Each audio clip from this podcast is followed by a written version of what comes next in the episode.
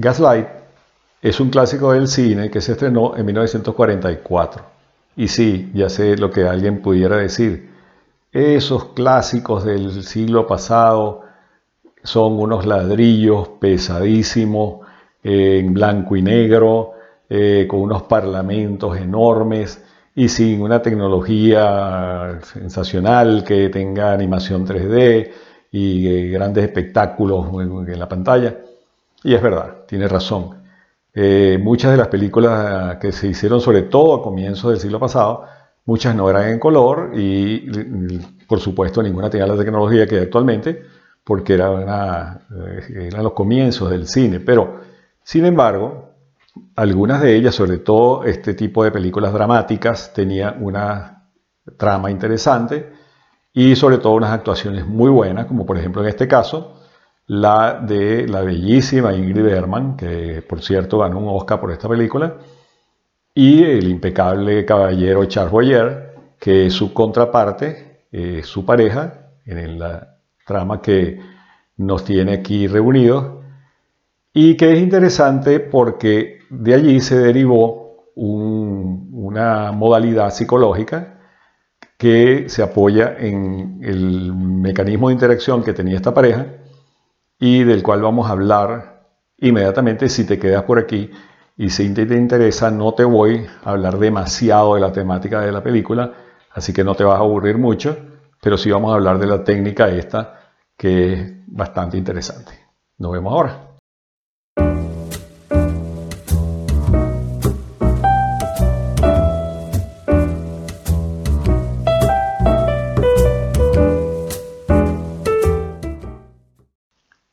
Muy bien, yo dije que no iba a hablar mucho de la temática, pero lamentablemente tengo que hablar de ella porque es importante, pero te la voy a resumir brevemente y no voy a hacer spoiler, pues, la puedes ver, eh, por cierto, está en Amazon Prime, la puedes ver eh, eh, bajo el nombre Luz que agoniza, porque ese fue el nombre que se le dio para el público hispanoamericano, pero originalmente es Gaslight porque habla de la luz de gas, está ambientada en una época victoriana en Inglaterra, eh, siglo XIX, en que la iluminación de las casas era de gas.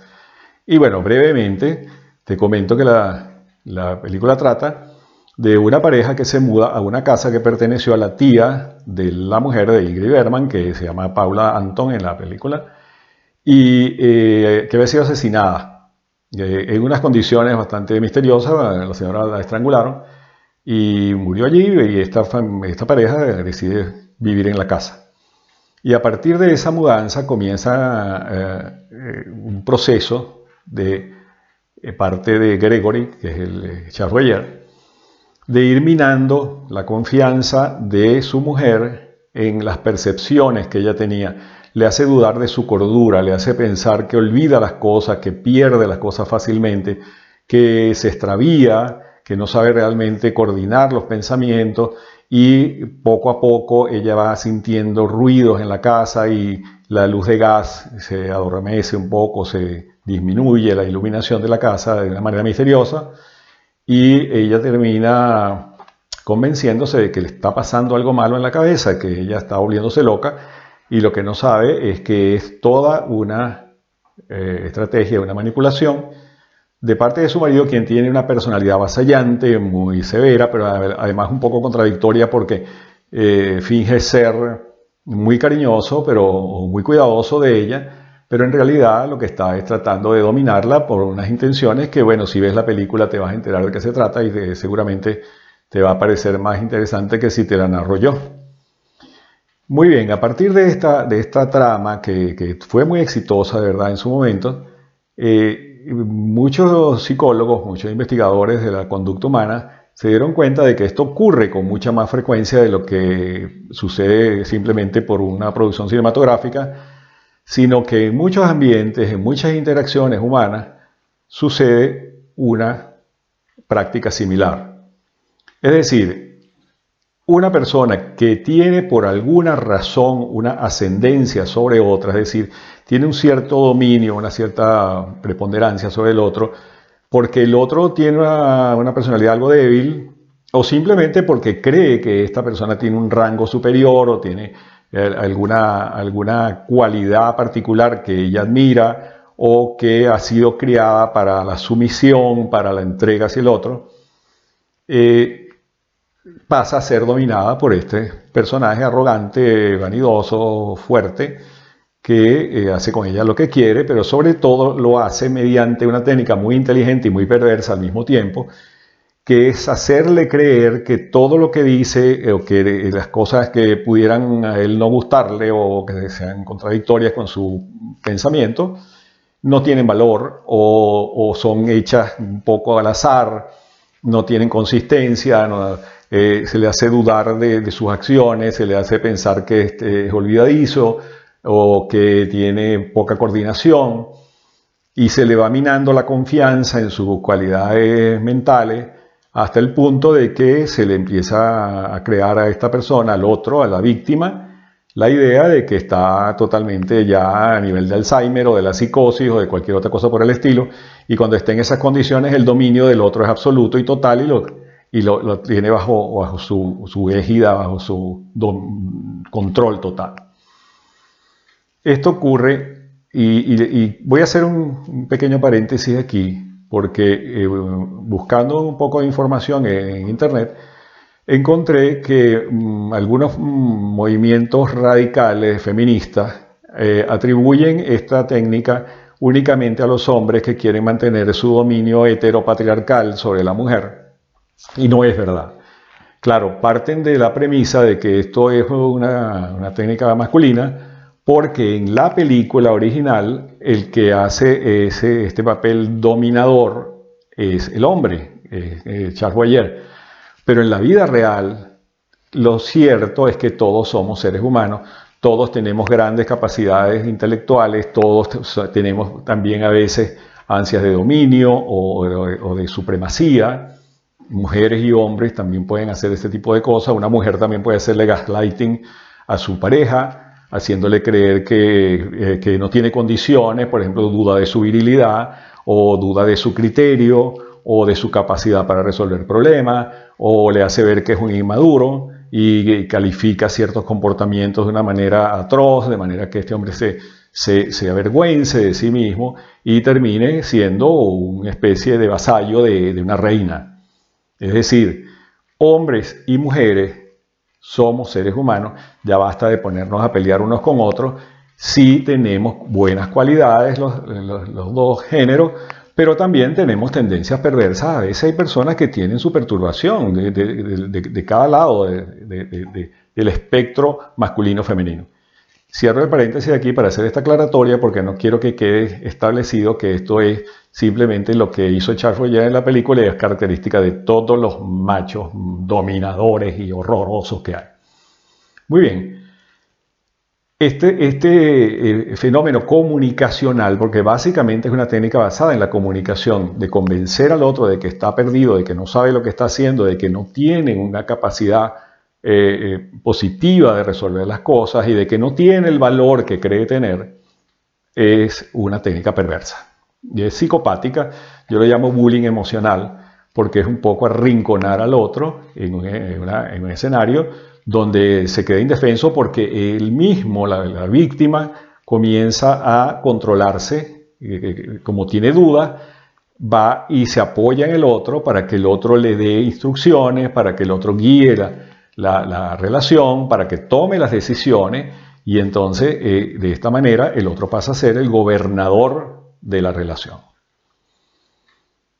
La técnica del eh, gaslighting puede verse en las parejas, puede verse en relaciones amistosas, puede verse en relaciones laborales, por ejemplo, un jefe que quiere es autoritario y quiere ejercer un dominio sobre sus empleados y sobre todo si tiene algún empleado de confianza que, al cual le tiene temor, puede hacer lo, posible para que este empleado se, sienta incapaz y no exija nada y no le cuestione nada y entonces lo somete a esta tortura mental de minar su confianza en sí mismo a través de la duda de sus propias acciones. En un gobierno, los gobiernos totalitarios hacen esto de una manera también muy efectiva Y lo hacen eh, poniendo a dudar a la gente de su propia historia, por ejemplo. Le cambian la historia, le, le reescriben la historia como sucede en la novela 1984 de Orwell, eh, que ahora está de moda nuevamente, y le cambian los símbolos, la mitología del país, la cambian de tal manera de hacerle creer que es que esa mitología ha sido equivocada, que lo que han vivido hasta ahora es un engaño, que la verdadera historia comienza a escribirse a partir de que este gobierno entre en funciones y que, por ejemplo, esa bandera que tienen no sirve y que el, símbolo del escudo o el himno nacional o de cualquier otra representación, por ejemplo, artística, patriotera o como quieras llamarla, es falsa o es eh, negativa o eh, tiene algunas connotaciones verdaderamente insoportables y entonces el gobierno toma el control de esto y, la gente que cree en el poder de, este gobierno y que se somete a él, o que lo admira, o que fue uno de los que lo llevó a la cumbre, se encarga de hacer que la gente eh, se sienta mal por esto, se sienta mal porque alguien dice, no, pero es que este escudo es así, o este himno es asado. Y, esa duda, por supuesto, llega a crecer de tal manera que uno se confunde y no sabe ciertamente si está en lo correcto o no. También es importante señalar que a pesar de que es una técnica perversa o malévola, muchas veces las personas que la ejercen tampoco es que tengan una intención maligna. Hay casos, yo he visto casos de parejas y de, relaciones en las cuales eh, una persona muy insegura proyecta su inseguridad en el otro. Y si el otro tiene un nivel también de inseguridad, esas dos inseguridades se mezclan y el que está más inseguro logra imponerse eh, eh, eh, le hace dudar al otro de la veracidad de lo que está diciendo o de las acciones que está tomando o de los recuerdos que pueda tener y entonces se produce un gaslighting un poco, mm, digamos, menos maligno, pero igualmente efectivo en el sentido de producir estrés y malestar en la pareja o en la relación que sea. Muy bien, ¿cómo nos defendemos entonces del gaslighting? Una de las, recomendaciones que yo siempre hago es tener una elevación de la conciencia. Yo muchas veces le recomiendo a mis pacientes que hagan un ejercicio sencillo de tomar conciencia de lo que están percibiendo a través de los canales sensoriales. Es decir, si yo estoy sentado aquí y tengo a mi alrededor algún sonido, yo debo tomar conciencia de ese sonido. ¿Qué me está sonando? ¿Por qué me suena de esa manera? ¿A qué me recuerda? ¿Qué puede ser el sonido que estoy percibiendo? Si estoy mirando algo, debo tomar conciencia de lo que estoy mirando, qué estoy mirando y pensarlo, convertirlo en palabras, en un diálogo interno sobre eso. ¿Qué estoy sintiendo en esta silla? ¿Cómo, cómo son mis percepciones musculares? Eh, ¿Tengo tensión? ¿Tengo eh, relajación? ¿Tengo calor? ¿Tengo frío? O sea, ese, tipo de cosas que parecen tontería, realmente son información que yo le doy a, mi cerebro de la vivencia que tengo en este momento. Y es importante saber cómo estoy viviendo yo cada momento. Yo siempre digo que si yo vivo dentro de mí, yo tengo que tener alguna conciencia de lo que estoy haciendo, de lo que estoy pensando, de cómo actúo, de cuáles son mis consecuencias, de las acciones que tomo, para tener un registro personal que me impida que otras personas me hagan dudar de eso. Por una parte, mejoro mi memoria, mejoro mi percepción, mejoro mi pensamiento, eh, establezco mi posición en el mundo y defiendo esa posición ante argumentos que simplemente sean descalificadores o negadores de esas percepciones o de esos pensamientos o de esas ideas que yo tengo. Esa toma de conciencia es un preventivo, es un antídoto contra el gaslighting, porque la otra persona que te quiere convencer de que tú estás loco, que estás perdido, que no sabes lo que estás haciendo, tiene que argumentarte con razones objetivas y lógicas y tiene que demostrar que tiene razón. Si tiene razón, porque puede ser que sí, que a lo mejor tengo algunos olvidos o a lo mejor estoy entrando en la senilidad o, estoy perdiendo la chaveta, si tiene razón, yo tengo que tener la humildad de decirle, sí, tienes razón, pero tienes que argumentármelo. O sea, es, otra cosa que yo también les recomiendo a mis pacientes, que no se vuelvan tercos, pero sí difíciles de convencer. O sea, tienes que convencerme con argumentos lógicos. Yo soy una persona inteligente.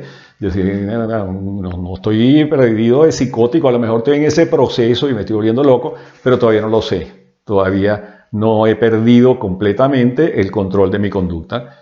Entonces lo que estoy esperando es que tú me des argumentos sensatos, respetuosos y objetivos que me demuestren a mí que tienes razón.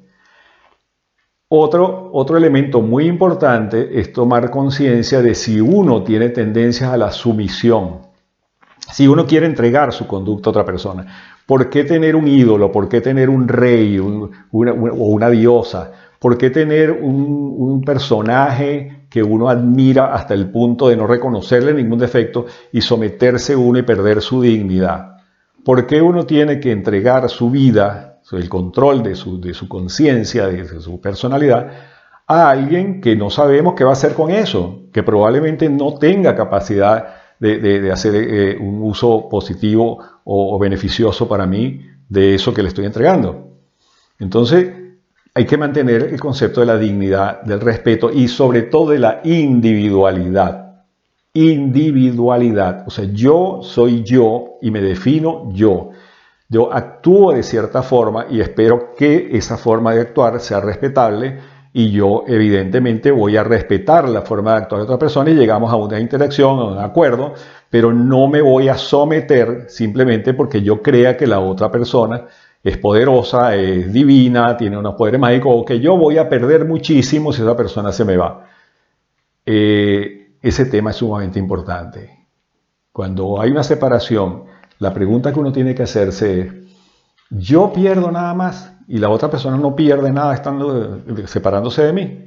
Entonces yo no tengo ningún valor. El valor me lo da estar con este ser que está a mi lado. Entonces yo tengo que someterme como la pobre mujer de la película que es lamentable porque uno ve que es una mujer bellísima que pudiera tener cualquier eh, posibilidad de encontrarse un sustituto y sin embargo se entrega a este hombre que hace un uso abusivo de ella que termina eh, eh, eh, casi volviéndola loca. Bueno, no, no, te cuento el final para que veas la película, pero de verdad trata un tema sumamente interesante y es mm, muy digno de reflexión. La libertad, la individualidad y la dignidad no se pueden perder. Si un gobierno autoritario le quiere demostrar a uno que el presidente o el líder máximo, el, el gran hermano de Orwell lo sabe todo y uno no sabe nada y uno si no tiene ese señor ahí o esa señora, no es nadie, entonces uno tiene que dudar de eso y uno tiene que mantener su individualidad y aun cuando no se pueda revelar abiertamente o de una manera eficaz, puede revelarse internamente simplemente poniendo a juicio crítico esos postulados. ¿Por qué este señor va a dominar mi conciencia, porque este Señor va a minar mi libertad de acción o de pensamiento. Si yo no tengo posibilidades de moverme de alguna manera radical para eh, zafarme de su dominio, por lo menos voy a ser un poco rebelde en el sentido de que yo voy a someter a juicio crítico y voy a tratar de tener conciencia y dar conciencia de que eso es sumisión, no es libertad, Sumisión en el sentido de sometido, no sumisión, sino eh, dominio, hegemonía. Quien quiera ser feliz, quien quiera ser libre, quien quiera ser él mismo o ella misma, tiene que tener la capacidad del juicio crítico. Entonces no nos vamos a descalificar porque alguien diga, porque se le ocurre o porque le parece y sin demostrar hechos reales, que estamos locos. El gaslighting funciona cuando hay una víctima que colabora. Si la víctima no colabora, el gaslighting no funciona. Te voy a dejar pensando sobre esto. Mantén tu foco de atención sobre tu individualidad, sobre tu libertad y sobre tu dignidad y no se le entregues a nadie. Cueste lo que cueste.